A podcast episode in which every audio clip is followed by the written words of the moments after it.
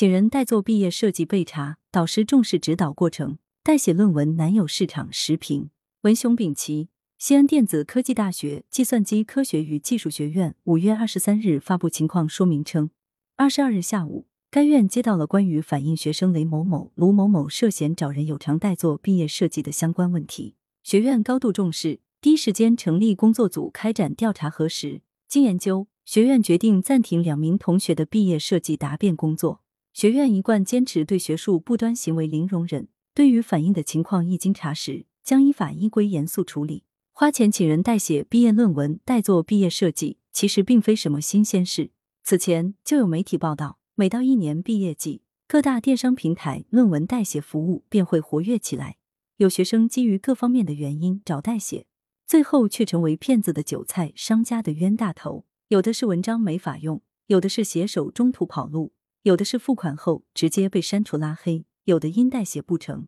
找写手或者商家退钱时，不仅钱没有拿回，还被威胁曝光。对于媒体的曝光，有不少人对被骗的大学生持同情态度，却忽略了花钱请人代写毕业论文、代做毕业设计，本就是弄虚作假的学术不端行为。此次，西安电子科大对两名花钱请人代做毕业设计者作出处理，是对代写论文交易明确说不。客观而言，社会舆论对代写论文交易深恶痛绝。但对花钱买论文者却相对宽容。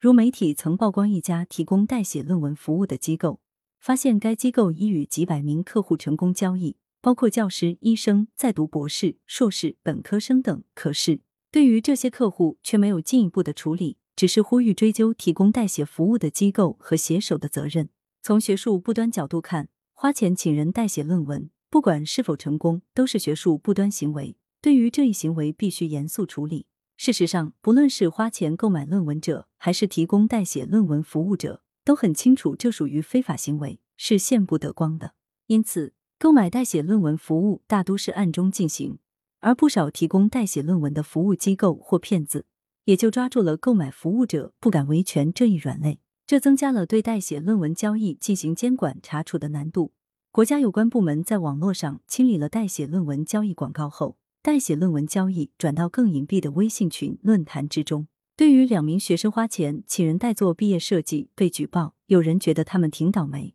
是得罪了人而被举报，怀疑举报者别有动机。其实，要遏制论文交易这一学术不端乱象，恰恰需要扩大举报线索，对身边这样的学术不端行为零容忍。不管是老师还是学生，只要有这类行为，学校都应该启动调查。并根据调查结果做出相应的处理。更重要的是，必须改变教育管理与评价体系。花钱请人代写论文，如果对方讲信誉，提供的是原创论文，这种操作会神不知鬼不觉。学生可用代写论文通过查重作为毕业论文参加答辩。只是在对方交付的论文质量很差，甚至造假抄袭时，这一问题才会浮出水面。这和对论文的评价与教师对学生的指导有关。如果重视论文本身的质量与创新价值，花钱代写论文其实很难行得通，因为代写论文的创新价值有限。如果论文真具有创新价值，提供代写者也就自己去搞研究，